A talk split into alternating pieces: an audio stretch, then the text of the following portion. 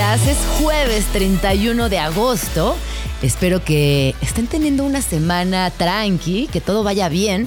Estamos a un paso del fin de semana, pero yo tengo que confesar algo. Amo los jueves. Me encanta eh, este día, me parece muy generoso y amo el 31 de agosto porque es cumpleaños de mi papá.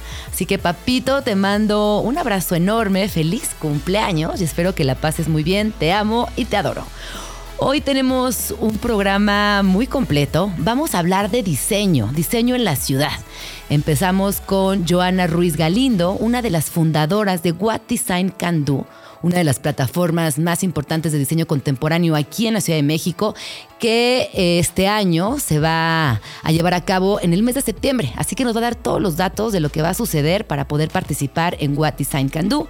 También hablaremos de una de las bebidas sagradas eh, poco estudiadas, pero afortunadamente cada vez más personas están en el rescate del pulque. ¿Qué pasa con el aguamiel, con el pulque, con los curados, con esta bebida prehispánica que atraviesa muchísimas generaciones y que, repito, hoy en día hay muchísimas personas al rescate y al estudio de la misma? Estará Enrique Cervantes para contarnos al respecto. Pero para arrancar, la pregunta del día, un poco de contexto. Hoy Hace exactamente 26 años, el mundo despertó con la noticia de que la princesa Diana de Gales había fallecido. Era el fin de una era y el inicio y un cambio radical en las monarquías a nivel global.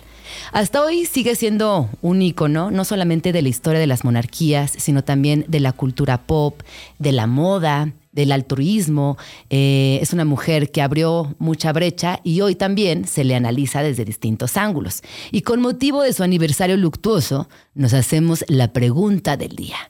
¿Por qué en 2023 sigue habiendo monarquías. Más allá de las filias y fobias, vamos a intentar responder a las preguntas que todos nos hacemos sobre el tema.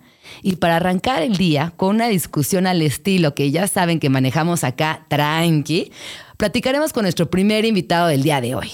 Jesús Rogelio Alcántara, él es conocido por sus amigues como Jesus, es abogado y teólogo, ha sido profesor, entre otras materias de filosofía del derecho y derecho comparado, y es experto en sistemas monárquicos. Bienvenido, Jesus, ¿cómo estás? Muy bien, muy contento de estar aquí. Oye, yo... Em, pues muy emocionada con esta conversación. Primero que nada, eh, decirte que la verdad, la neta, neta, yo sí estoy en contra de las monarquías. Eh, me cuesta muchísimo trabajo entender que hoy en día sigan existiendo estas familias reales que pues, no pagan impuestos, que tienen como una herencia divina o herencia divina entre comillas, ¿no? Porque ¿quién garantiza que eso exista?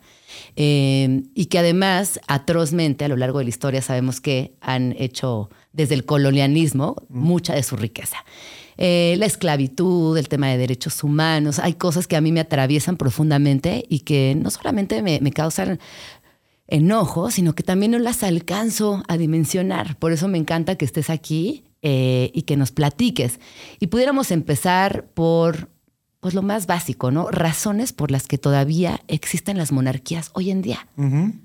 Bueno, eh, yo haría como unas eh, podría ser varios puntos al respecto, pero una respuesta global de inicio sería que las monarquías siguen existiendo porque siguen sirviendo para algo.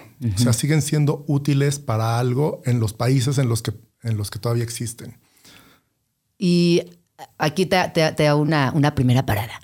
Hay una monarquía que es famosísima, que es la inglesa. Este eh, también hay una, monarquía en España. Hay monarquías europeas, que digamos que son las que tenemos más cercanas a México. Pero hay monarquías prácticamente en todo el mundo. ¿O cómo está hoy la distribución de las monarquías? Sí, eh, es cierto. Las monarquías más visibles son las monarquías europeas, son las de mayor tradición, digamos, y, las que llaman más la atención de la prensa internacional. Eh, pero realmente la mayor parte de los sistemas monárquicos contemporáneos están en Asia, eh, se trata de monarquías islámicas, normalmente. Este, y, son de muchos tipos distintos, incluso siendo todas ellas monarquías islámicas, son muy diferentes entre sí. No es lo mismo, por ejemplo, el reino de Jordania que es, digamos, dentro de lo que cabe, de los más modernos, que, eh, por ejemplo, el reino de Bután, que no es una monarquía islámica, pero, pero que sí es una monarquía asiática y que es muy tradicional, en un país muy pequeñito, eh, con muchos menos recursos, y sin embargo Bután tiene fama de ser el país más feliz del mundo, tiene unos reyes encantadores, en fin. Este, pero también Tailandia, por ejemplo, que tiene un rey eh, cuasi divino, un personaje excéntrico, eh, realmente muy desagradable desde un punto de vista occidental, ¿no? Con, así con un harén de muchas esposas que se tienen que arrastrar eh, todos sus súbditos frente a él, ese tipo de cosas que pasa ahí en Tailandia. está la monarquía más cercana de, de, África, que es Marruecos, ¿no? también con un rey un poco despótico, ¿no? Eh, eh, eh, con un régimen político que gira en torno al monarca. En fin, las monarquías asiáticas son la mayor parte de ellas. por ejemplo, actualmente hay en el mundo más o menos 29 monarcas, de los cuales 13 están en Asia. tres están en África, que son básicamente el reino de Marruecos, que es el más importante en el norte de África, pero están también Lesoto y Suazilandia, que son países africanos un poco más pequeños, menos visibles, pero también tienen reyes. Este, y luego están, obviamente, eh, las monarquías europeas. ¿no? Eh, en Europa hay monarquías también de distintos tipos, porque tenemos siete reyes en Europa. Eh, que son los más visibles, obviamente Inglaterra, España, Bélgica, eh, Holanda, o ahora se le debe llamar Países Bajos, están las monarquías nórdicas, ¿no? Noruega, Suecia, Dinamarca. Pero también hay algunas monarquías. España. España, por supuesto, ¿no? Pero también hay algunas monarquías que no tienen reyes, porque no alcanzan a ser reinos, ¿no? Ok. Serían, por ejemplo, los dos eh, principales, o sea, los dos principados soberanos que hay en Europa, que son Liechtenstein y Mónaco, que son muy pequeñitos, pero son eh, a nivel financiero muy importantes, porque son paraísos fiscales.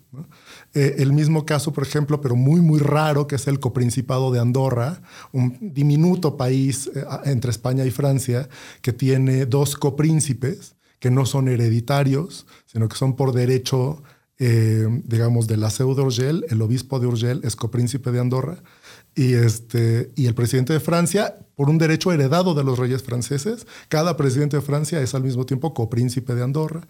Este, en fin. Sí, es que es ahí donde a mí me entran este, muchas preguntas, ¿no? Como en, en, esta herencia. O sea, hoy por hoy, ¿por qué tendríamos o por qué siguen existiendo? Ayúdame a entender por qué siguen existiendo claro. en un país donde, repito, eh, las luchas por los derechos humanos siguen avanzando, las democracias, es decir, políticamente, socialmente y jurídicamente también estamos en otro lugar. Y sin embargo, persisten, existen, y en países como Inglaterra, la gente las quiere muchísimo. Digo, hay detractores, pero también hay gente que las quiere muchísimo. Claro.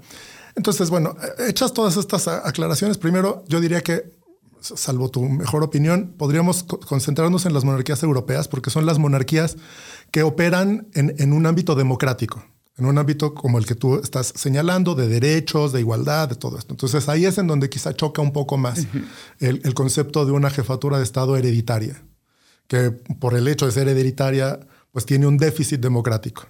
Sí, y bueno, y que también me parecería, y ahorita también lo practicaremos, que en el caso de Inglaterra específicamente, recientemente murió la, la, reina madre, y sí me parece que se desfiguró un poco el, el elemento principal. Ahora el rey no tiene la misma popularidad, la gente hace, hace memes, se burla, este, misma Mega, ¿no? Como que esa que era la realeza por excelencia se ha visto muy disminuida también en los últimos años. Fíjate que hay una anécdota que, que, que yo estaba recordando ahora que, venía para acá.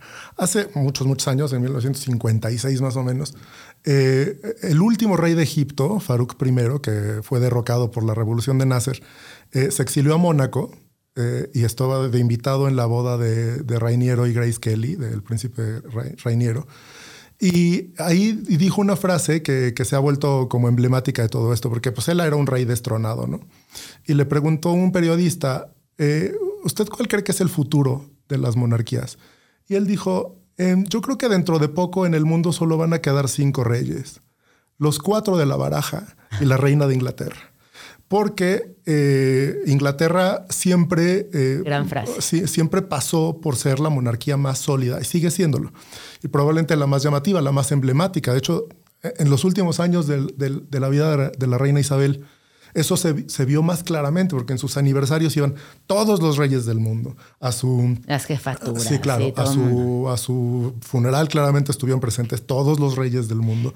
Pero los reyes del mundo, los diplomáticos, las estrellas de cine, las estrellas de pop, los corredores de autos, eh, todo el mundo. Entonces, claro, esa monarquía en concreto, la monarquía inglesa, pues tenía en, en la reina Isabel como pasó antes con la reina Victoria, como pasó antes con la reina Isabel I. Es decir, las reinas inglesas han sido fundamentales en la evolución de la monarquía inglesa y en su solidez. Este, pues tienen un capital simbólico, que eso es una de las cosas que mantiene a las monarquías muy fuerte.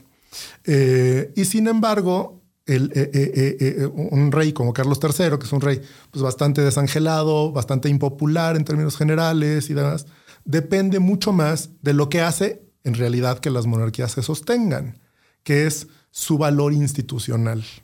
Entonces yo diría que están estos dos ámbitos. Por un lado, la popularidad, el cariño público, que es muy importante para, para, que, no, para que las fuerzas antimonárquicas en los países donde hay monarquías, porque son evidentemente muchas fuerzas antimonárquicas en todos ellos, este, no avancen.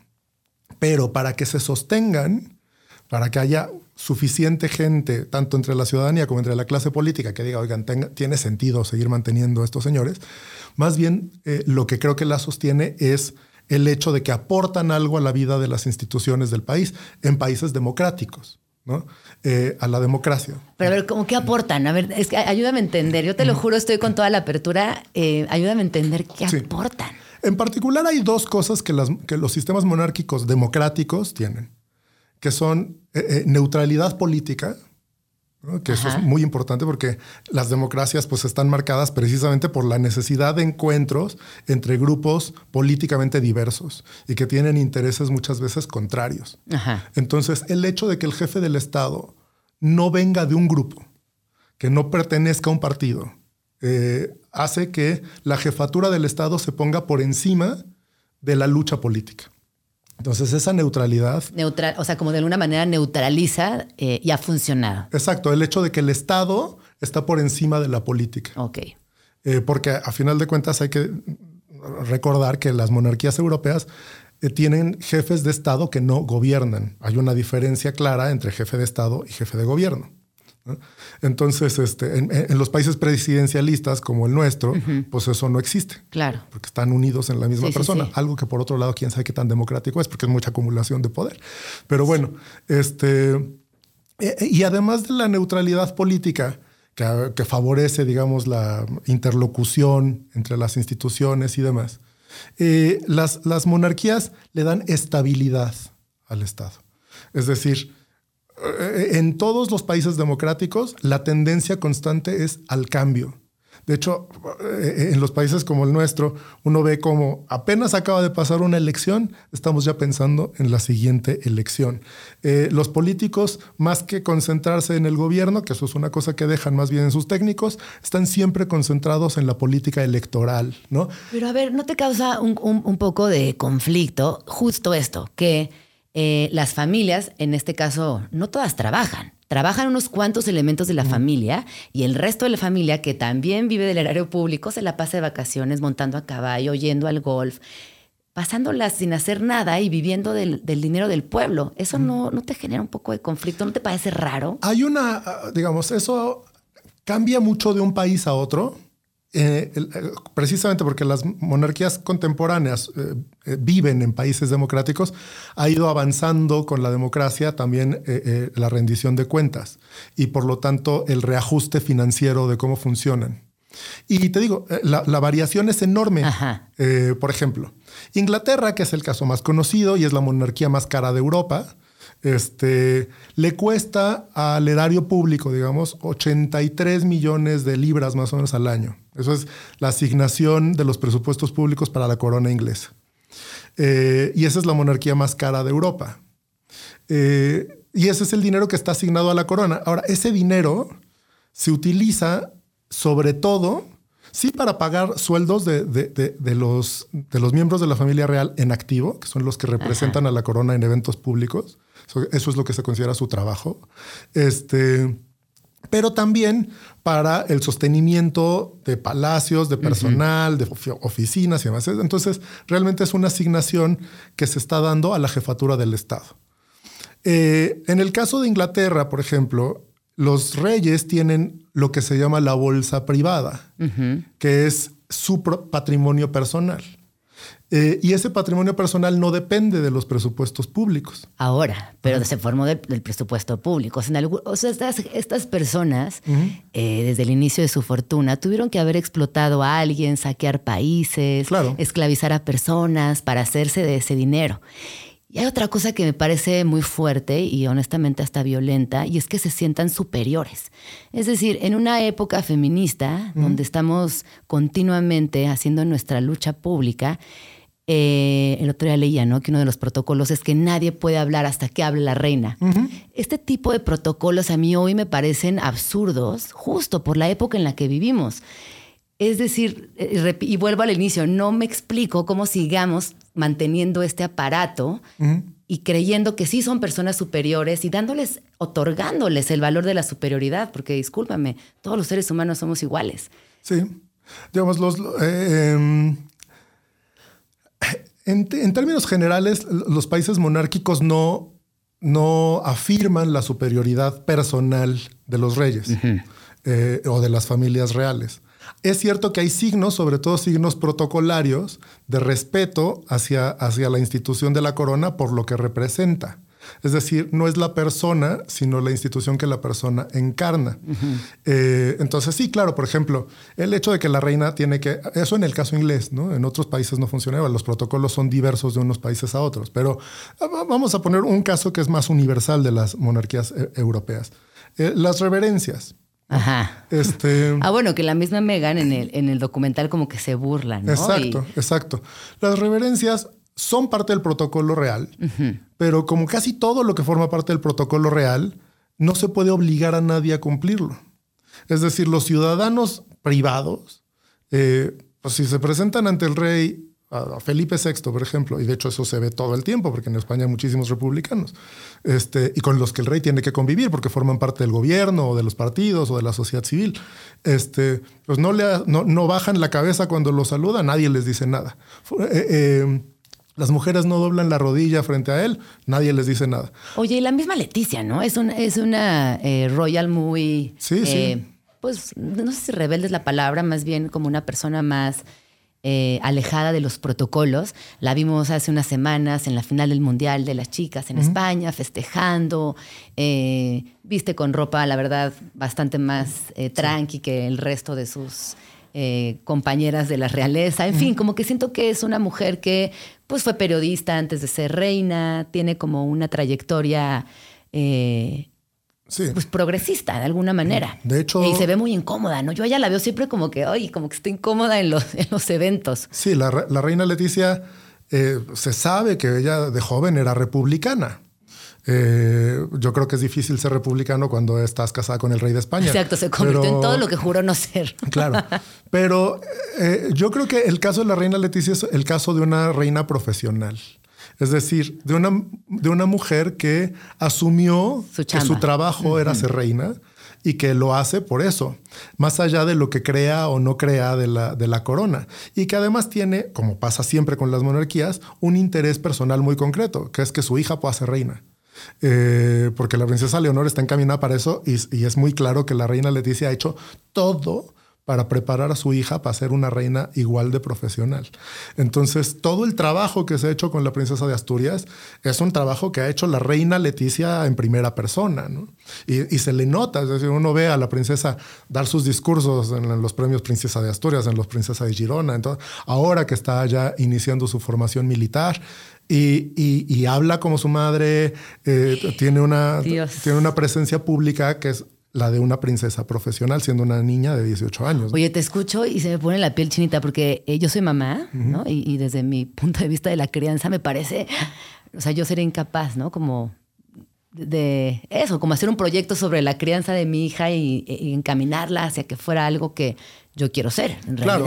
De hecho, eso yo creo que es una de las cosas que, a ver, se- ser parte de una familia real está, supone muchísimos privilegios económicos, sociales y de todo tipo, pero yo creo que a nivel personal, casi nadie querría eso para sus hijos. No.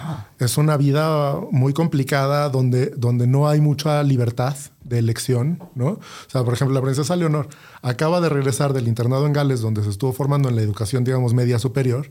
No tiene posibilidad de elegir qué va a estudiar. Ay, no me digas. Tiene que regresar a hacer la carrera militar durante tres años en las tres academias porque ella está llamada a ser jefa de las Fuerzas Armadas.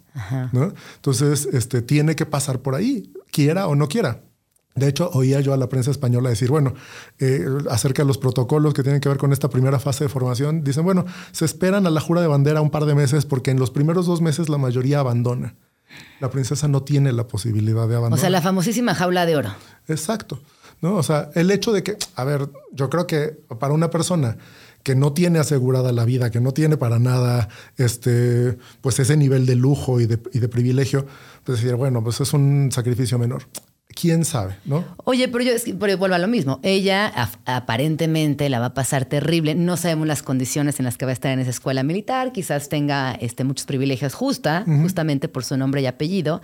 Y mientras tanto, su hermanita chiquita, sin trabajar, va a tener la misma ropa cara, los viajes, las escuelas. Sí, hasta, hasta que hasta que sea mayor de edad y decida qué hacer, porque eso es uno de los elementos de, digamos, de la evolución más reciente de las casas reales, ya de la generación actualmente reinante, eh, que ha sido la, eh, la disminución de asignaciones a los miembros de la familia extensa. ¿no? De hecho, el propio Felipe VI, también un poco por, por las ra- razones por las que llegó a ser rey en el momento en el que llegó a ser rey. Su padre, Juan Carlos I, tuvo que abdicar por, por- por terribles escándalos de todo tipo. Eh, ha, sido como muy cuidadoso en esto, en limitar la familia real. Ajá. Es decir, hizo ya una distinción entre lo que es familia real y lo que es familia del rey. La familia real solo son los reyes, la princesa de Asturias y la infanta Sofía. Luego ya los demás son familia del rey y no tienen derecho a asignaciones públicas. Y ese es eh, eh, eh, el, mismo caminito que han estado siguiendo todas las monarquías, las monarquías nórdicas, ahora Inglaterra, ¿no? Sí. Este, en fin. Es muy interesante. Oye, pues vamos rápido al corte y regresando vamos a platicar más allá de filias y fobias, las razones por las que la monar- las monarquías existen hoy en día y los protocolos más locos de la realeza, más absurdos para algunas personas. Pero bueno, vamos a un corte y regresamos. Muchas gracias, Jesús. Ahorita volvemos. Vamos tranqui. Regresamos. Apenas habían pasado seis minutos del 31 de agosto de 1997 cuando Diana, princesa de Gales, murió a sus 36 años en circunstancias, digamos, sospechosas. Diana comenzaba a rehacer su vida tras divorciarse de Carlos III, heredero de Isabel II y actual rey de la corona británica, cuando sufrió un aparatoso accidente en coche en París, en el que también murió su pareja sentimental, el magnate egipcio Dodi Al-Fayed. El padre de Dodi insistió en que la muerte de Lady Di y su hijo fue parte de una conspiración de los servicios secretos británicos, que la princesa de Gales estaba embarazada de Dodi y que se casarían pronto. Pero la versión oficial de las autoridades de Francia y el Reino Unido sentenció la realidad que se contaría al mundo. Un desafortunado accidente causado por la persecución de los paparazzi y al hecho de que Henry Paul, chofer del Mercedes en que viajaban, conducía en estado de ebriedad.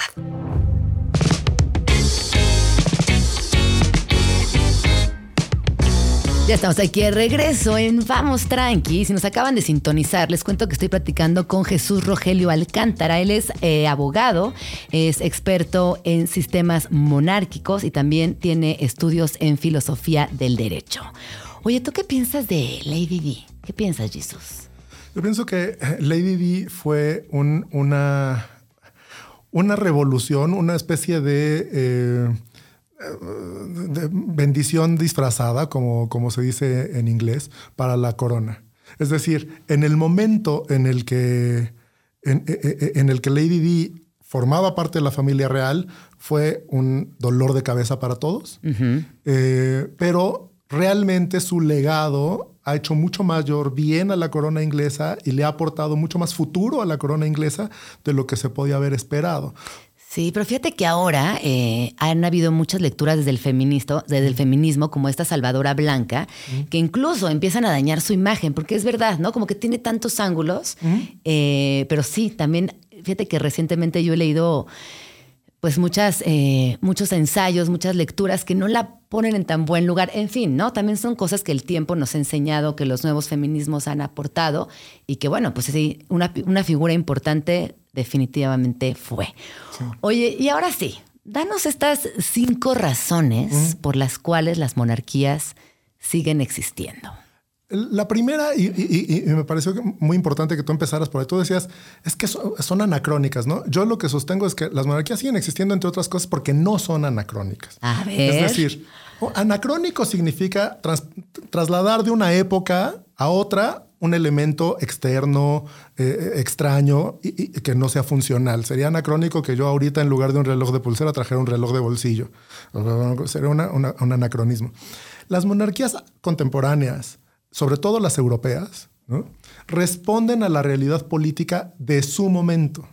Es decir, la monarquía española no es la monarquía de los reyes católicos. La monarquía española es una institución que fue diseñada y emergió de la Constitución de 1978 y funciona con esas reglas. La monarquía inglesa también es el, eh, eh, eh, digamos, es el resultado de una evolución constante de más de mil años, pero, pero realmente su, su, realidad actual es la realidad de una monarquía moderna. entonces, Anacrónico no es sinónimo de antiguo, que creo que ahí es donde está eh, eh, la confusión. No, es que a mí se me parece, perdón que te interrumpa, pero es que yo sí eh, decía la palabra anacrónico porque desde mi punto de vista sí me aparece en una institución como fuera de lugar, como que está ahí medio intentando seguir existiendo y, desde mi punto de vista ya no tienen razón, pero te sigo escuchando. Sí, pero fíjate, para, para, ponerlo a contrario sensu, la democracia y la república son conceptos muy antiguos, ¿no? Eh, y de hecho habían prácticamente desaparecido de la faz de la Tierra. En ningún país existían ya. Era un eh, viejo experimento fracasado de la antigua Grecia y de la, y de la Roma eh, del, del periodo republicano. Y sin embargo, sirvieron para inspirar un nuevo sistema democrático que nació en Estados Unidos en el siglo XVIII. Bueno, eso mismo pasa con las monarquías. Es decir, la, monarquía hoy no es la monarquía antigua, no es la monarquía medieval tampoco, no es la monarquía absolutista del principio de la modernidad. Es simplemente una forma más de organizar el Estado.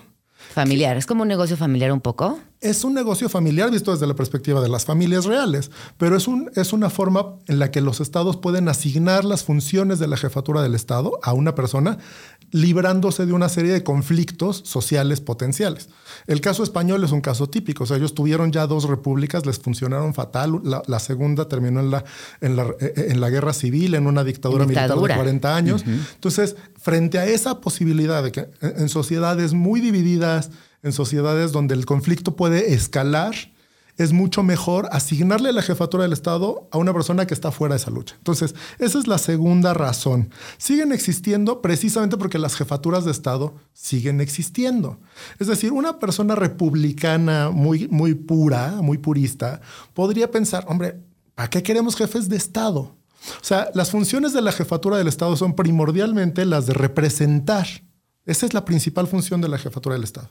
Junto con ellas hay otras dos funciones muy importantes, que es la de ser interlocutores institucionales, mediadores entre instituciones, y está la Jefatura Suprema de las Fuerzas Armadas. Esas son las principales funciones de un jefe de Estado. Entonces, si la principal función del jefe de Estado es representar al Estado, hablar en nombre del Estado, hacer ceremonias de todo tipo, recibir cartas credenciales de los embajadores, ese tipo de funciones, si nos parecen tan anacrónicas, ¿por qué las sostenemos en las repúblicas? Pero a diferencia de eso, las personas de la monarquía nunca han sido el Estado, nunca han sido el pueblo, no tienen ni idea. Es que es el Estado. Eh, no, eh, eh, nunca han estado en esa situación. ¿Cómo? O sea, una persona de la monarquía no puede representar a prácticamente casi nadie. Es que ese es el asunto. La representación monárquica depende de la historia. Entonces, el hecho de que una persona sea el nieto del jefe del Estado que encabezó a las Fuerzas Armadas en la Segunda Guerra Mundial, el tataranieto ah, de la reina Victoria, ah, que fue la emperatriz de la India. pero como esa media corruptela. El descendiente de los reyes católicos que financiaron, eh, eh, eh, digamos, el descubrimiento de América. La idea de que una persona en sí misma encarna la historia del país Eso es el principal eh, capital simbólico que tienen los miembros de las familias reales, que además eso es algo que no se puede conseguir de ningún otro modo. Es decir, los líderes políticos pueden conseguir legitimidad popular de otras formas, pero no pueden encarnar la historia nacional. Entonces, esa es la, eh, digamos, esa es la base fundamental de la, de la representación simbólica. No, pero fíjate que yo creo que encarnar la historia y, la, o sea, como la historia de la humanidad es lineal y hay momentos de absolutos cambios y hay, si hay personajes que pueden ser representantes de la historia por un movimiento social, porque hicieron una obra de arte genial, porque escribieron un libro increíble, porque convocaron a una marcha multitudinaria. O sea, sí creo que hay personajes que pueden encarnar la historia, no viniendo desde un lugar privilegiado. No, totalmente. Pero, digamos, el tema del privilegio eh, no forma parte de la discusión. Eso puede ser problemático, se puede discutir y demás. Pero eh, eh, el asunto es que una persona represente a todos sin parecerse a nadie ese es, digamos, el chiste de las monarquías. Pero también los hace un poco irreales, ¿no? Viven como en una fantasía. De, hecho, nacieron en una fantasía. No, nacieron de una realidad muy concreta. Las monarquías eh, nacieron de la realidad de las guerras, de tal, este, de las pero conquistas. Que, pero, que no, no, no, o, sea, pensemos en los Romanov, por ejemplo, ¿no? Que también su final fue atroz. Sí. Pero los Romanov no estaban entendiendo lo que sucedía en su entorno. Es cierto que hay una, digamos, pues sí, eh, eh, hay una distancia muy difícil de salvar entre, entre los miembros de una familia real y el pueblo llano, ¿no? Que eso es una cosa que eh, pues las monarquías contemporáneas, las llamadas monarquías bicicleteras del norte de Europa y todo eso han tratado de, de salvar, ¿no? Este, acercándose, yendo a escuelas públicas, haciendo este tipo de cosas. Pero, em, digamos, realmente el asunto es que el Estado es, un, es una ficción. El Estado nacional es un concepto muy inasible, es muy difícil vincularse con él. Entonces, entre las, eh, entre las opciones, las dos principales opciones que tenemos para que alguien represente al Estado, porque, eh, eh, porque como digo, el Estado es una abstracción total, tenemos por un lado a los jefes de Estado hereditarios, que lo representan por una cuestión histórica, y a los jefes de Estado electos, que lo representan por una cuestión política. Entonces, esta, es realmente la dicotomía que tenemos entre monarquías y repúblicas. Pero en ambos casos se trata de que una persona va a tener el trabajo de representar a todo el Estado, que no es solamente la población, porque para eso está, digamos, el gobierno. El gobierno y, y sobre todo el poder legislativo están para representar a la población. Pero el Estado es mucho más que la población. El Estado es el territorio, el Estado es el gobierno, el Estado es esta entelequia que abarca todo y que tiene que ser personalizado por alguien. Entonces, en ese contexto, el hecho de tener un monarca que puede hacer cosas que nadie más puede hacer precisamente por su herencia histórica, como, pues eso, qué sé yo, utilizar unas espadas ahí que vienen del siglo XVI y ponerse unas medallitas en el pecho que, que, se ganó por herencia, aunque también por participación en el ejército, pero digamos, hacer todas esas cosas que nadie más puede hacer, que, no, están, que no están disponibles para nadie más. Sí, no, yo te lo juro que te escucho con, con, con mucho interés, pero se me hace absurdo, o sea, sí, se me hace muy, igual de abstracto que lo otro, o sea y estoy aprendiendo y, me encanta que estés aquí, pero sí me cuesta trabajo. O sea, como mm. que, híjole. Pero bueno, vamos a las razones, vamos a las razones, sigamos. Luego vendría que las monarquías tienen sentido económico también para, la, para los países en donde existen. Es decir, a final de cuentas, todos los países van a seguir pagando la jefatura del Estado. Entonces, resulta que eh, no es más caro mantener a un rey que mantener a un presidente. Y sí tienes la posibilidad, digamos, de profesionalizar al rey. Es decir, un presidente, en, tanto que jefe de Estado, ¿eh? dejemos de lado el tema del jefe de gobierno, pero en tanto que jefe de Estado, un presidente casi nunca es un profesional del, protocolo. El rey sí, y su familia también. Eh, y además tiene como una de las funciones de los jefes de Estado es ser jefes de las Fuerzas Armadas, tienen la, eh, la, obligación de formarse en, en, el ejército. Entonces tiene una ventaja ahí, que es la ventaja de la profesionalización y de que se puede mantener eso de manera más económica a largo plazo. Por ponerte un caso, la monarquía española, que es la más barata de Europa, tiene una asignación de presupuesto público de 8.6 millones de euros al año. Eh, la presidencia de la República Francesa cuesta 111 millones de euros al año. La presidencia de la República Italiana, que es una presidencia puramente eh, eh, representativa, también simbólica, el presidente Sergio Mattarella también vive en el Palacio del Quirinal y tiene una corte y también solo se dedica a las ceremonias. Esa presidencia cuesta más de 200 millones de euros al año. Entonces, este, económicamente tiene sentido porque además de que cuestan un poquito menos o, lo mismo, eh, pueden generar recursos, sobre todo en términos de, atracción de medios de comunicación, de turismo, todas estas cosas. Yo te voy a decir una cosa, yo creo, y esto a lo mejor me dices, no, es imposible que esas cortes pudiesen no existir y tener igual una derrama económica gigantesca abriendo las puertas de sus palacios, prestando sus colecciones de arte a museos importantes. es decir, que existan esas personas y las cortes, yo no sé si hoy son necesarias, porque con tantos castillos, palacios, bienes que tienen, también podrían mover una lana desde ahí. Y no necesitamos más Leticias ni más reyes y reinas, la verdad. El asunto es que, como tú sabes, el poder tiene una dinámica en la que cuando se vacía un espacio se llena de inmediato. O sea, esa es la gran pregunta que se hace en todos los países monárquicos. Ok, quitamos al rey. ¿Qué va a pasar? No es como que las funciones estas van a desaparecer. Alguien las va a tomar. Y esa persona que las va a tomar potencialmente lo va a hacer mejor o peor. No sabemos. Hay una enorme eh, incertidumbre en ese sentido. Y yo creo que esa es una de las razones por las que se mantiene. Ok. Ahora, las monarquías, como te decía yo, aportan estabilidad y neutralidad a las democracias. el caso que yo quisiera mencionar aquí es el caso español en particular. El rey de España, en esta misma semana, acaba de llevar a cabo una de las funciones que tiene como jefe del Estado, que es proponer al candidato para la presidencia del gobierno. Esta es una función que le otorga la Constitución, que, eh, que deriva del hecho de que tiene que haber alguien fuera de la lucha política que diga, ok, este va a ser el candidato para la presidencia. Luego lo escogen ustedes, pero este va a ser. Para poder hacer eso, tiene que haber un intercambio de opiniones con los líderes de los partidos políticos. Entonces, eh, el, rey pasa por una serie de entrevistas con todos los líderes de los, de los partidos y después de hablar con ellos y después de escucharlos, eh, tiene que proponer al candidato que tenga mejores probabilidades o que haya alguna razón que el rey en su real pecho considere. Ajá, en su real pecho, eso me gustó. Entonces, eh, si, si los partidos políticos no tuvieran a ese interlocutor, probablemente se bloquearían muchas elecciones y no habría manera de echar a andar el reloj electoral. Eh, entonces, para, para, resolver ese asunto está el rey. Entonces, e, ese tipo de, e, a eso me refiero con neutralidad y estabilidad. Eso ayuda a, avanzar a la vida política, libera a los políticos para que se puedan pelear a gusto. Es uno de otros más, ¿no? Porque si no, pues siempre va a haber para, sus intereses. el rey está en esa posición junto con otras personas que también pueden votar, me imagino. no, el rey escoge al candidato obviamente con base en lo que le dicen los líderes de los partidos, pero lo escoge él.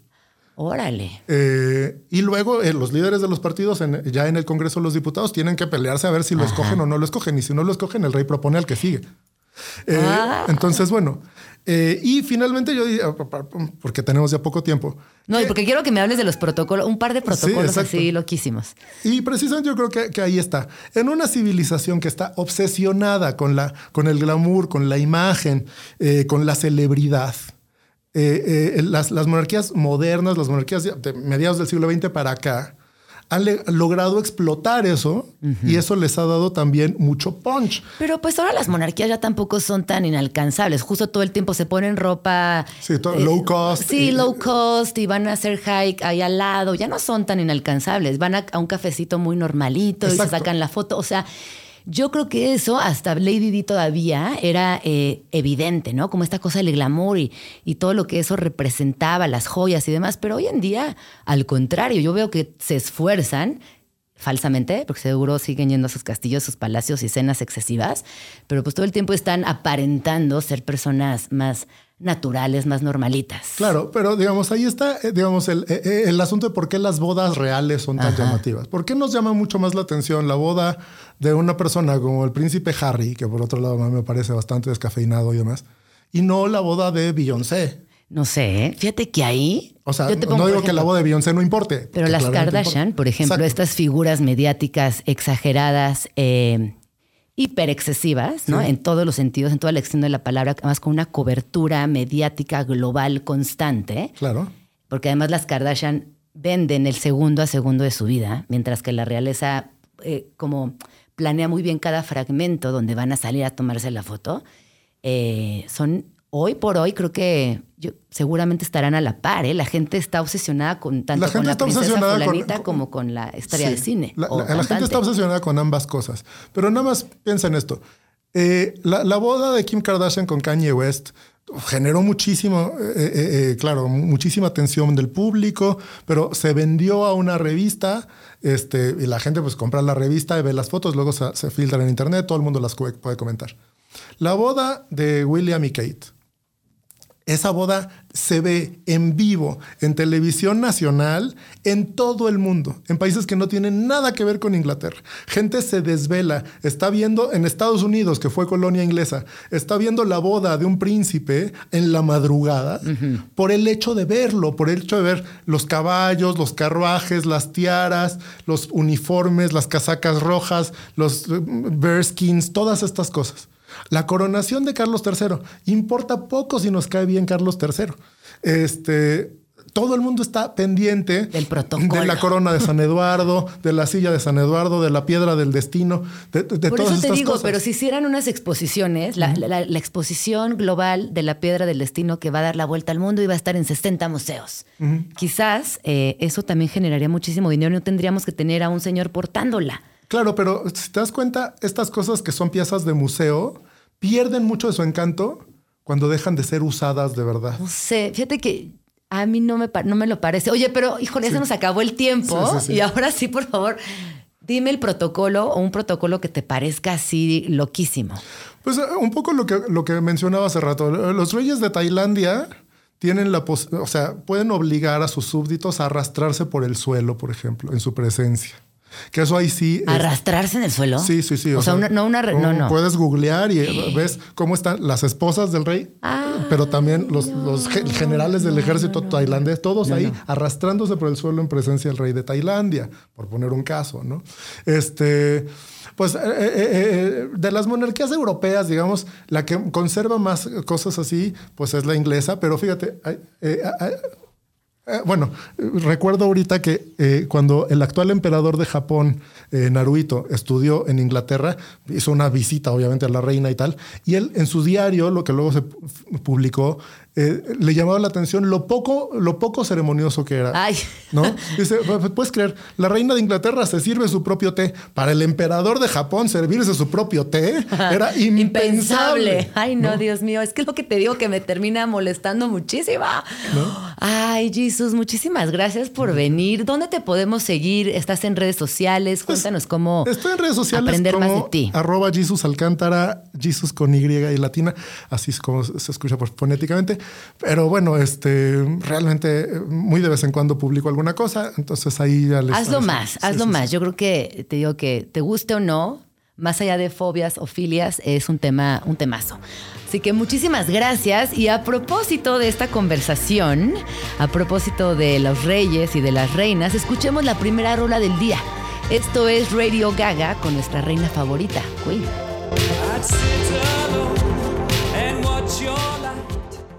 Vamos tranqui. Regresamos.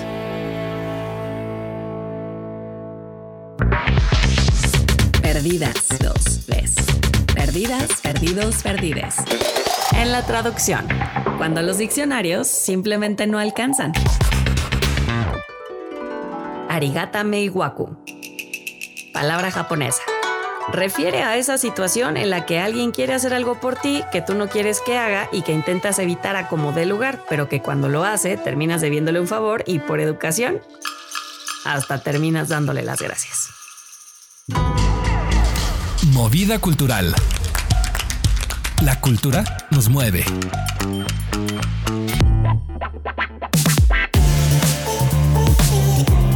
Movida cultural y con esta sección, esta sección tan bonita aquí en Vamos Tranqui, estaremos compartiendo lo que sucede en la Ciudad de México y esos planes espectaculares que la ciudad ofrece para nosotros.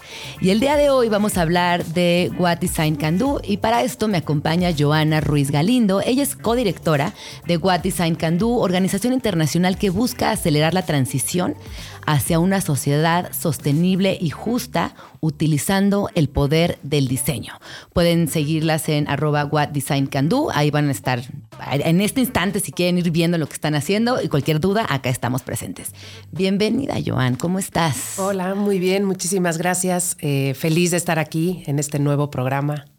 Oye, una cuarta edición de What Design Can Do, no lo puedo creer y te lo digo en el sentido más bonito, no lo puedo creer porque todavía hace cuatro años pensar en un proyecto autogestionado de diseño era impensable en esta ciudad y hoy no solo continúa, sino que cada año se fortalece más y más. Exacto, estamos muy, muy contentos de poder celebrar esta cuarta edición.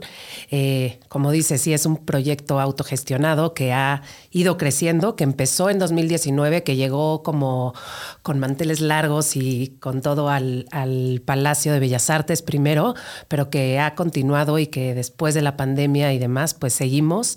Estamos muy, muy contentos de que este año nos vamos a presentar en el Teatro Julio Castillo el 6 de octubre váyanlo Muchas apartando felicidades. Sí. Oye, y me gustaría como un poco de contexto. Así, contexto, please. Exacto. ¿Por qué el diseño eh, es tan importante en nuestro día a día? ¿Qué hay del diseño que nos hace tener un mejor día o un peor día? Porque hasta ahí incide Exacto. el diseño.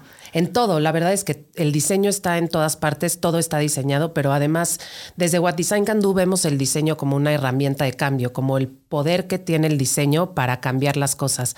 Eh, desde la mayoría de las decisiones de diseño tienen repercusiones en el medio ambiente y demás. Entonces, los productos que diseñamos, si en el proceso de diseñar los productos vemos cómo se van a empacar, de qué manera, con qué material, pues eso tiene ¿no? consecuencias importantes y si estamos hablando del momento en el mundo que estamos hoy, cómo tenemos que ir cambiando porque ya no es sostenible, Ya no es sostenible. continuar así. Y eso es Este, un temazo, ¿no? Por ejemplo, temazo. el año pasado en What Design Can Do justamente hablamos mucho del tema de fast fashion, que es una de las industrias que avanza desesperadamente día a día.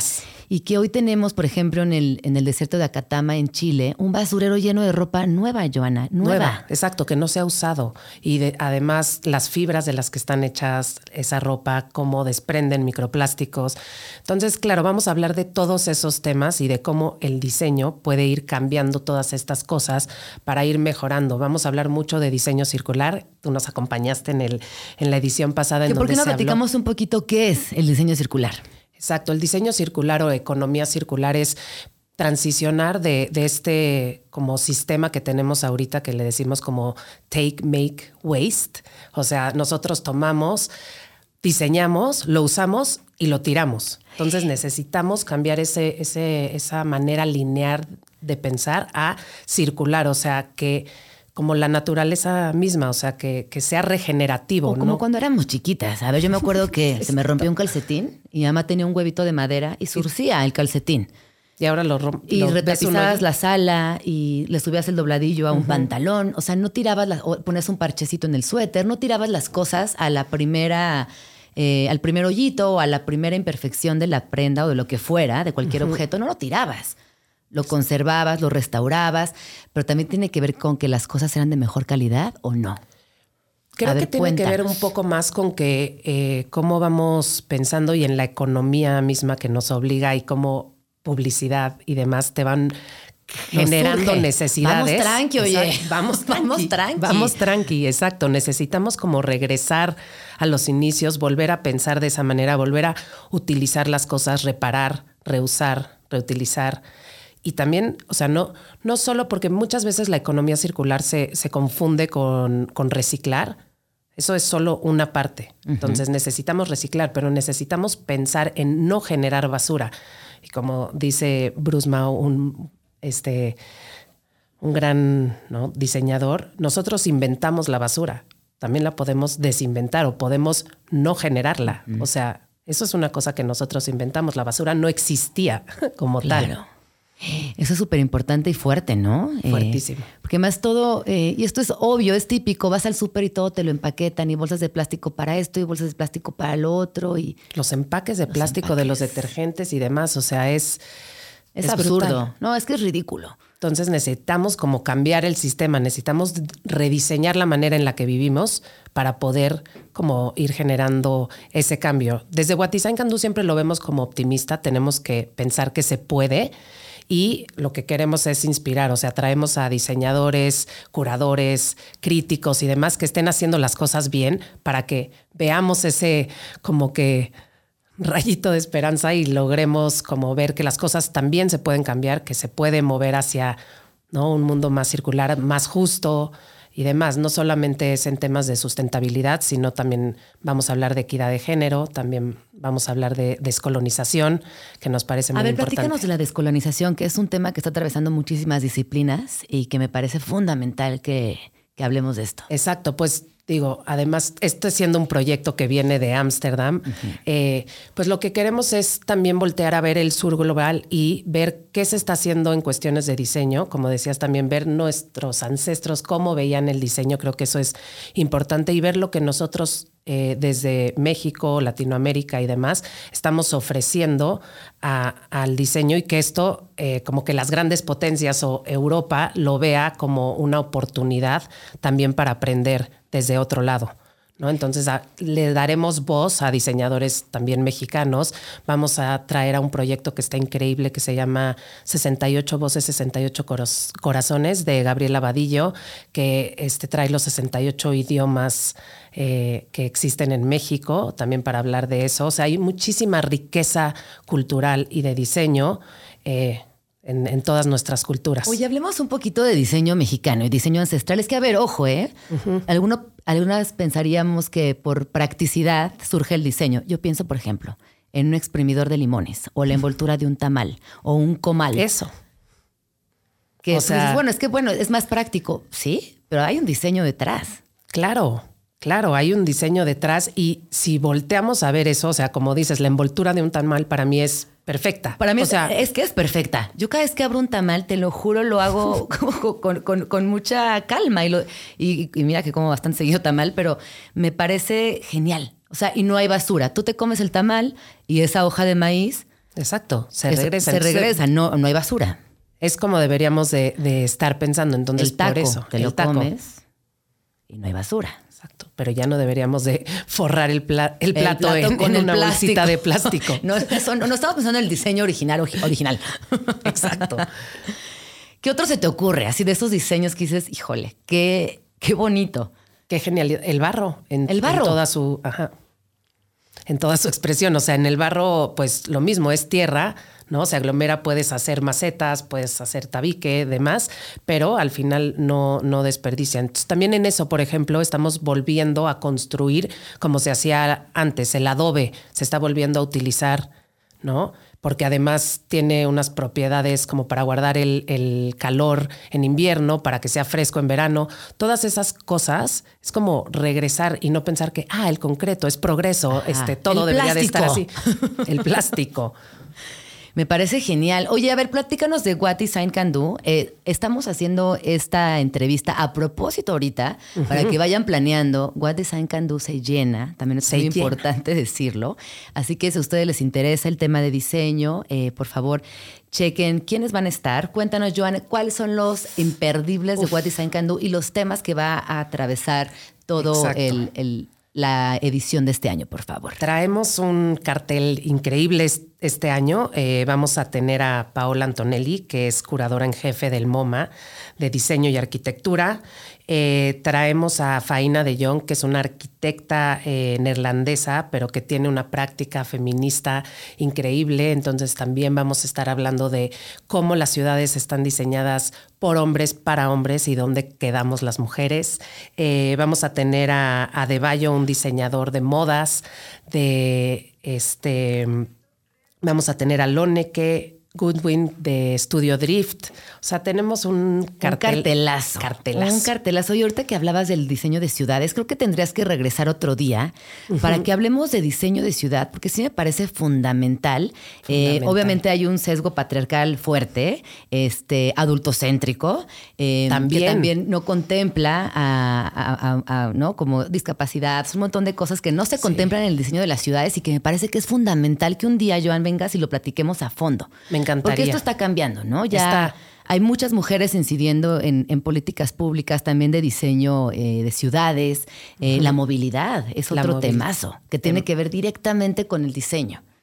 Totalmente. O sea, eso tiene O sea, todo tiene que ver y por eso el diseño es, es, es central, porque este, y se tiene que, que, ver desde ahí, ¿no? O sea, una cosa afecta a otra y es una cadena. Sucesivamente. Oye, entonces, regresando a What Design Can Do, eh, danos por favor fechas, dónde podemos conseguir entradas, qué va a suceder además de estas conversaciones, porque What Design Can Do, quienes no han tenido la oportunidad de vivir esta experiencia, tiene un montón de situaciones sucediendo a la vez. Es un festival. Nos gusta pensar que también es una fiesta, como decíamos, somos optimistas y nos gusta que, o sea, no, no sobrevivimos una pandemia. Sobrevivimos una pandemia y nos gusta que sea dinámico. Entonces vamos a tener pláticas dinámicas en el escenario principal, que es el Teatro Julio Castillo, pero vamos eh, a vamos a invadir el Centro Cultural del Bosque y vamos a tener un área de comida y bebida. Se van a poder venir a echar una chela, van a poder comer delicioso. Eh, y vamos a tener talleres, vamos a tener mesas de discusión y demás. Entonces va a ser un día completo, es solo el 6 de octubre, pero va a ser un día completo que va a empezar a las 10 de la mañana y que va a terminar a las 8 de la noche con un poco de bailongo y demás. Eso. Y todo esto, si no, no, ubican el teatro, es atrásito del Auditorio Nacional. Atrásito. Ese teatro que además quedó precioso, o sea, lo remodelaron y está hermoso, bellísimo. Acabo de ir hace poquito a ver una obra de teatro y me fascinó. Siempre ha sido un espacio alucinante. Son como de estas joyitas de la Ciudad de México. Exacto. Que además por primera vez lo están abriendo a temas que no tengan que ver con las bellas artes. Estamos felices de colaborar en ese sentido ahí con el Limba. Eh, queremos que se vuelva nuestra casa y este, pues esperemos estar ahí también el próximo año. Eh, Entradas, ¿dónde las conseguimos, Joan? Compren sus entradas ya porque ya están a la venta. Creo que hoy es el último día que están baratas en preventa. Eh, todo a través de nuestra página web www.whatdesigncando.com. Ahí está en español y en inglés toda la información y ahí llegan y pueden comprar sus boletos y además síganos en redes sociales. Pues ahí está. Muchísimas gracias por venir, queridísima. Eh, muchas felicidades por este grandioso esfuerzo y pues nos vemos ahí. Obviamente, ahí estaremos. Ahí nos vemos. Buenísimo. Bueno, gracias. Pues vamos a lo que sigue. Ciudad líquida. Que la ciudad no te liquide. ¿Qué te tomas? Y bueno, es que es jueves y ya estamos entonándonos para el fin de semana, lo cual me parece genial porque, híjole, ha sido una semana intensa, muy bonita, pero intensa. Debo de reconocerlos. Oigan, ¿a ustedes les gusta el pulque? Porque esta sección les va a gustar también.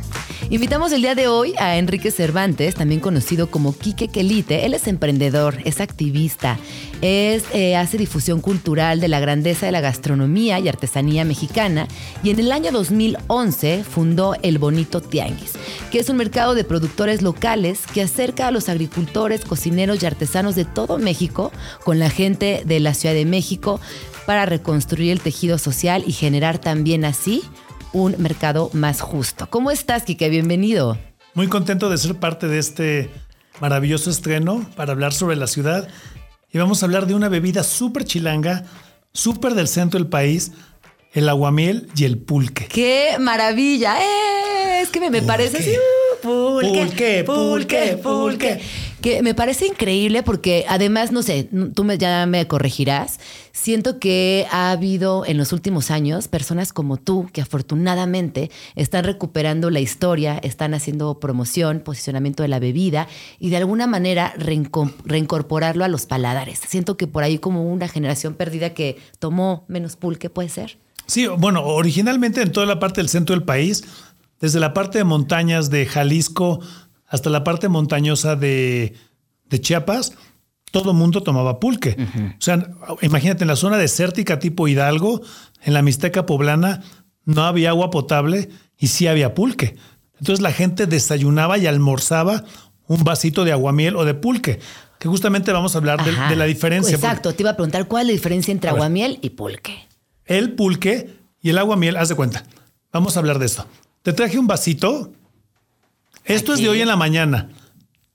Un maguey se tarda 10 años en crecer lo suficiente para poder dar aguamiel y pulque. Hoy en la mañana, Juan, que es el tlachiquero, tlachiquero, dícese de la persona que saque el pulque, hace seis meses él, el maguey estaba enorme. Si el maguey le cortas el corazón, el maguey se, se reproduce así.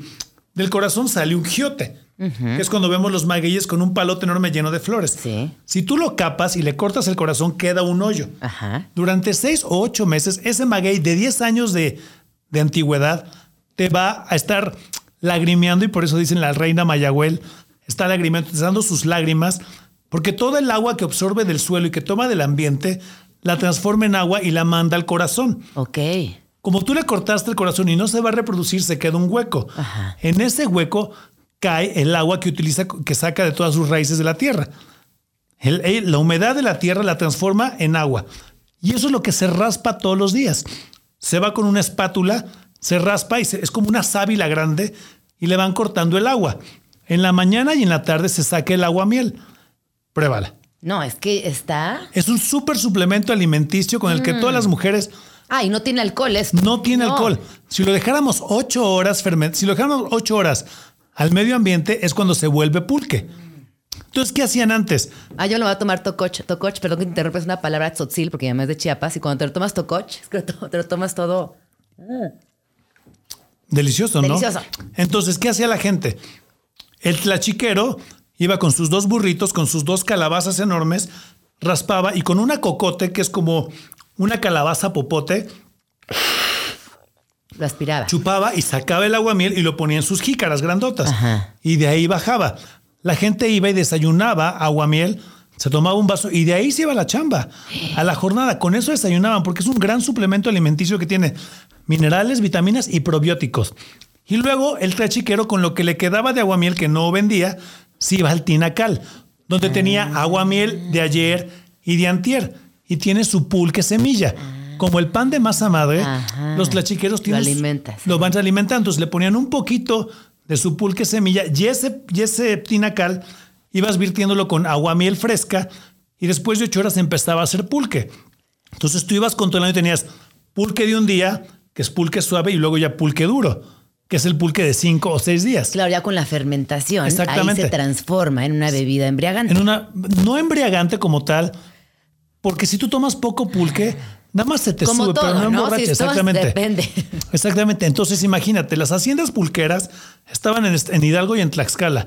Cuando traían el pulque en el tren hacia la Ciudad de México, a lo largo del trayecto se iba fermentando.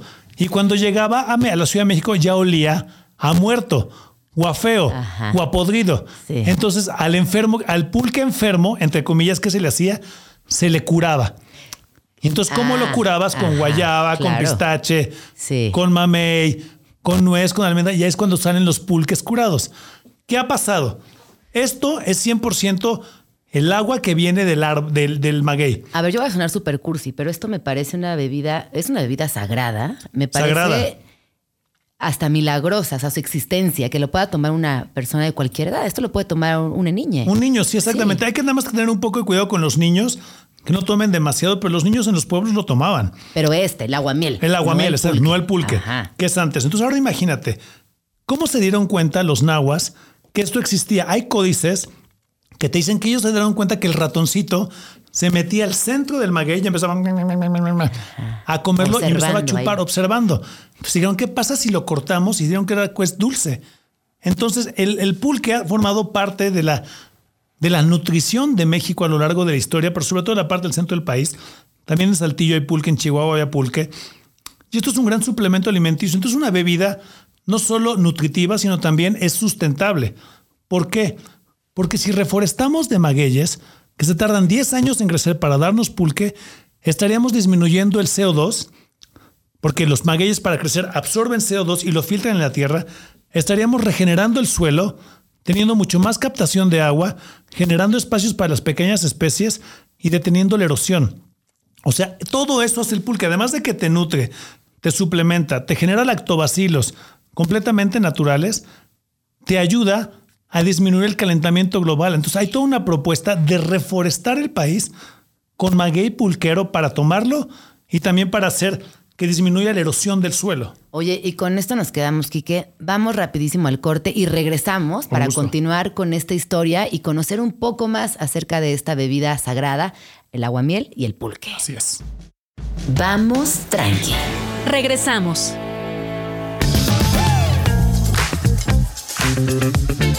Seguimos aquí en Vamos Tranqui hablando de Mayagüel, del pulque, eh, de la importancia de esta bebida sagrada y cómo a lo largo de la historia ha sobrevivido, ha cambiado muy poco en su forma de realización y llega hasta nuestros días. Y además que somos el único país del mundo que toma pulque. Y en el mundo prehispánico se tomaba, por ejemplo, en Guatemala, sabemos. Mira, yo creo que en Guatemala, en la parte montañosa, Ajá. sí, porque el pulque es una bebida de clima templado, templado frío. O sea, no, eh, por ejemplo, en las partes cálidas o selvas tropicales no se puede porque se fermenta Claro, rapidísimo. sí, sí, sí. Entonces, lo que hace el maguey es como un mini refrigerador.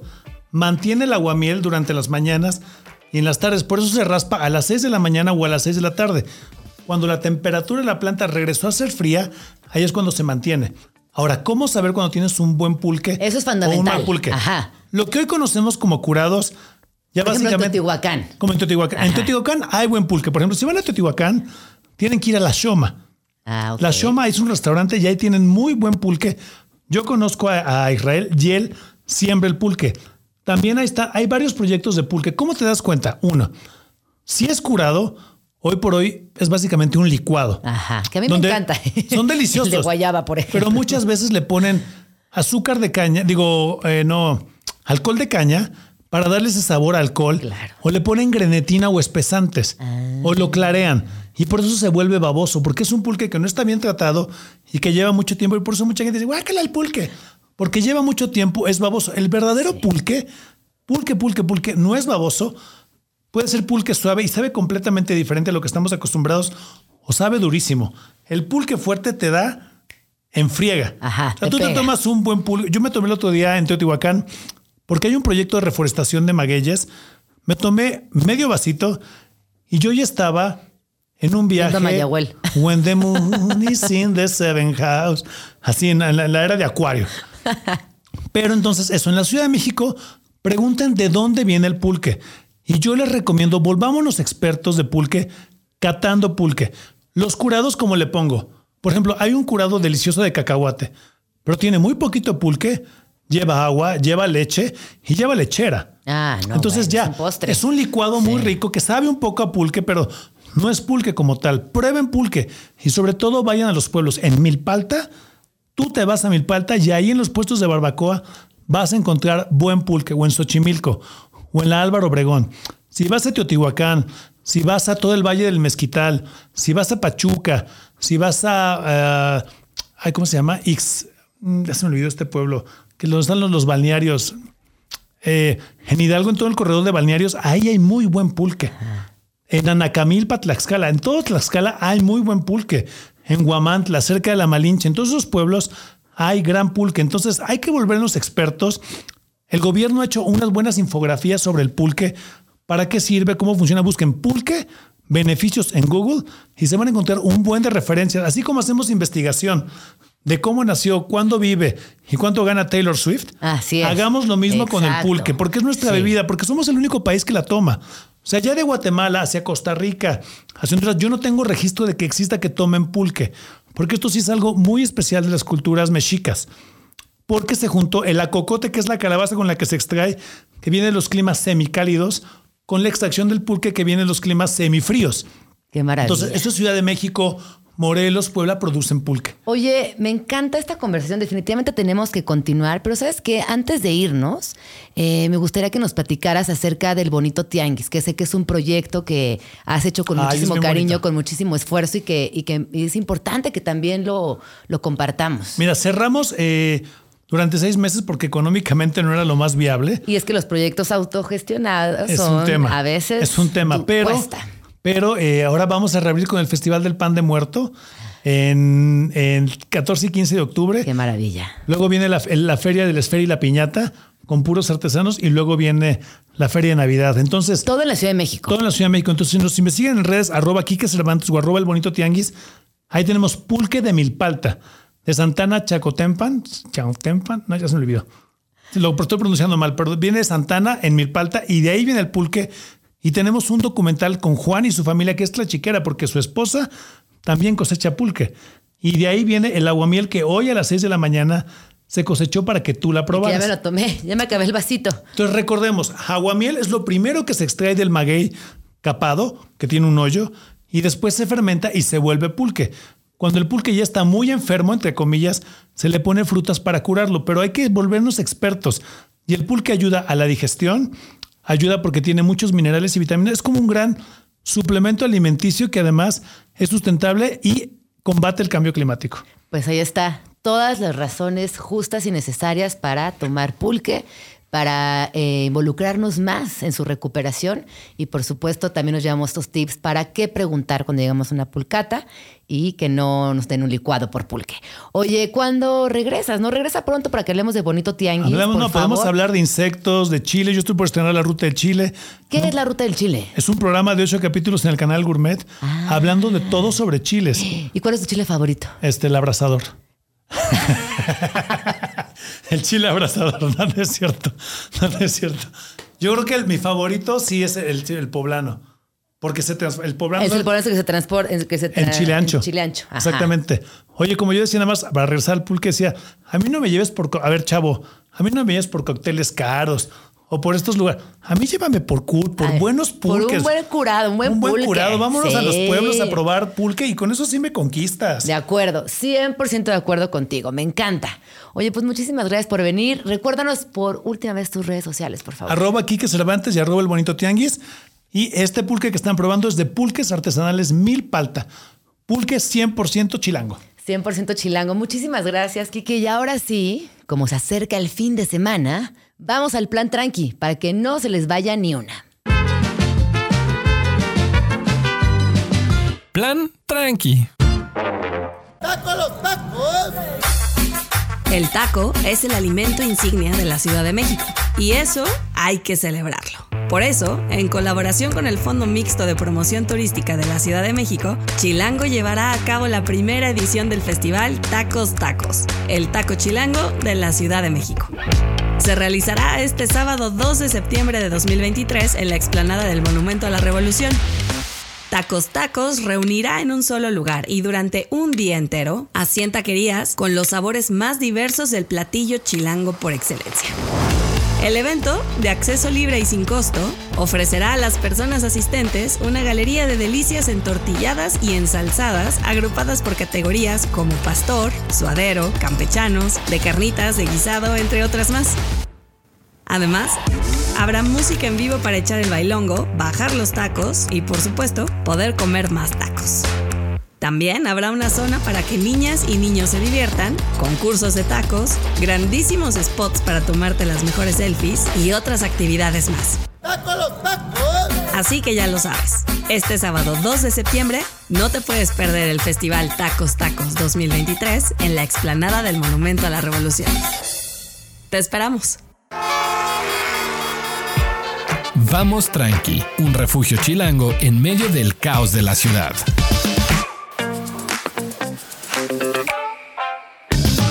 Es jueves 31 de agosto, estamos aquí en Vamos Tranqui, yo soy Jean Jaramillo, Gina Jaramillo, Georgina Jaramillo, en realidad ese es mi nombre. Eh, hace una semana muy bonita, muy intensa y como saben, este es un programa que justamente eh, busca compartirles planes de agenda, qué hacer en esta ciudad, a dónde ir, dónde comer, qué exposición es imperdible, algún festival. Así que por favor, si nos quieren compartir algún plan de agenda de esta gran ciudad, escríbanos arroba Jean Jaramillo, arroba chilango.com y también eh, estaremos muy pendientes de todo, de verdad, de todos sus comentarios, sugerencias y demás. Obviamente yo estoy muy emocionada, para mí es un honor estar aquí con ustedes. Y voy a contestar algunas preguntas. Aprovechando que me quedé aquí en la cabina solita unos minutos, voy a, a responder todo lo que me quieran preguntar, así que bueno, pues empezamos en arroba Jean Jaramillo. Y me están diciendo, ahí nadie me escribe, a ver, escríbanme, ahí está. Jean, ¿cuál es tu museo favorito? Bueno, esa es una pregunta muy difícil porque mi museo favorito ha tenido que ver con muchas épocas y etapas de mi vida. Por ejemplo, cuando era chiquita, el Museo de Antropología e Historia me parecía, y me sigue pareciendo espectacular, pero era un lugar al que yo iba recurrentemente por el trabajo de mi mamá. Y ya estando en el Museo de Antropología, eh, yo buscaba una pequeña vasija de changuito. Cuando vayan, por favor, en encuéntrenla entre las salas de la planta baja, eh, que es alucinante. Es, es, un- es una vasija de obsidiana que es preciosa y de hecho es una de las piezas principales del museo. Después, en mi adolescencia, tuve un momento muy, muy, muy intenso con el Museo Tamayo eh, y con el Museo de Arte Moderno. Y creo que fue en esa época también en la cual decidí estudiar Historia del Arte. Más adelante, eh, en el MUCA Roma, donde hice mi servicio social de Historia del Arte, y que a partir de ahí también generé un vínculo muy fuerte con los museos de la UNAM. Y diría que sin duda el Museo Jumex, donde además trabajé por varios años, tuve eh, la gran oportunidad de hacer exposiciones grandes, de integrarme a un equipo alucinante. Así que bueno, mi museo favorito, bueno, y también Bellas Artes, ¿no? Es que en verdad creo que mi museo favorito se define por el momento, eh, por momentos distintos de mi vida. Creo que eso es lo que, eh, lo que me, bueno, lo que les diría. Me dicen, Jean, ¿qué estás leyendo ahora? Bueno, pues casi siempre traigo como dos o tres libros a la vez. Eh, ahorita estoy leyendo un libro que se llama Las dos amigas, que es de Toni Morrison, quien es premio Nobel de Literatura. Y este libro, la verdad es que es muy interesante, que trata de dos niñas que son obligadas a compartir habitación en un centro de acogida. Eh, una es blanca y la otra chica es afrodescendiente. Y ambas, ¿no? Como de inmediato se, se rechazan pero poco a poco se dan cuenta de que tienen un montón de cosas en común y empieza un vínculo desde la empatía, desde el respeto, desde la escucha, desde el diálogo. Y a partir de, de esta, pues de estos encuentros se definen también ciertas manifestaciones sociales, obviamente los conflictos que, que las rodean. Y la verdad es que me parece que es una posibilidad para imaginar un mapa muy amplio de identidades raciales de forma alternativa. Eh, y es, es un rompecabezas, es un juego, eh, es como todo un experimento narrativo que yo estoy disfrutando mucho. Y también, pues ya saben que soy mamá, y entonces hay temas que tengo eh, muy pegados a mi corazón, no solamente porque me han atravesado físicamente, emocionalmente, mentalmente, sino porque también creo que son muy importantes nombrarlos. Y estoy leyendo un libro que lleva como título Violencia obstétrica, nuestro cuerpo, nuestro embarazo y nuestra maternidad. Una guía para recobrar tu poder y recibir a tu bebé en paz. ¿Y por qué dice, no te quedes callada? Porque sabemos que la violencia obstétrica tiene varias etapas. Número uno, la infantilización de quienes estamos embarazadas. Y digo, no estoy embarazada ahorita, pero lo he estado dos veces. Número dos, hay una hay una especie de convenio patriarcal entre médicos que también nos orilla muchas veces a tomar medidas que no son necesarias. ¿Quién decide nuestro parto? ¿Cómo se va a realizar? ¿Bajo qué condiciones? Es decir, en esta infantilización de la maternidad, sobre todo en la etapa gestante, eh, el mismo sistema va poniendo muchos obstáculos. Yo la violencia obstétrica es un tema de feminismos, es un tema que atraviesa muchas maternidades y sin duda es un tema fundamental eh, donde la, violencia de género es evidente y que tenemos que eh, por lo menos nombrarla para a partir de ahí desarticularla y también entender cómo psicológicamente, físicamente, emocionalmente nos afecta. Entonces, bueno, esos son los dos libros que estoy leyendo ahorita. Ojalá que pues los disfruten. Y por aquí tengo otras preguntas. Ah, esta es muy bonita. Lugares para tomar café, pero del bueno, no de los aguados. A ver, me gusta mucho Buna, este, este café que es, eh, pues creo que hay varios. Yo el que conozco es el que está en la colonia Roma. Y recientemente, gracias a un amigo muy querido y adorado Germán, que es fan del afogato, eh, he empezado como a explorar esa posibilidad. Porque uno llegó y me dijo, oye, Jean, sí sabes que la Ciudad de México tiene una gran oferta de afogatos. Le dije, ¿qué? ¿Qué? Pues yo la verdad no sabía y él eh, se ha dado la tarea. Es más, lo vamos a invitar un día para que nos cuente de este recorrido, porque tiene toda una, este, pues una ruta eh, y él nos podrá explicar cómo hacer el afogato, que básicamente es pues como entre un postre y un café italiano, que es perfecto para la sobremesa, sobre todo cuando hace calor, porque combina el helado con el café. Entonces este, este postre italiano pues eh, yo no sabía. Ahora lo sé y se los comparto. Aquí en la Ciudad de México ocupa varios lugares, varios cafés y por supuesto pues el jarocho en Coyoacán. Me encanta, me encanta. Ustedes también cuéntenme en arroba Jaramillo cuál es eh, su lugar favorito para tomar café. Y luego por aquí me dicen, Gina, ¿qué museo no tan conocido nos recomiendas en el centro? Bueno, yo les diría que vayan al Museo de la Numismática o al Museo de la Estampa. Eh, que son dos museos eh, medianos, digamos de un formato medio, cuyas colecciones son alucinantes. Por un lado, conocer la numismática de nuestro país pues nos genera no solamente un montón de aclaraciones históricas, sino que también eh, es muy bonito ver este recorrido lineal de la numismática.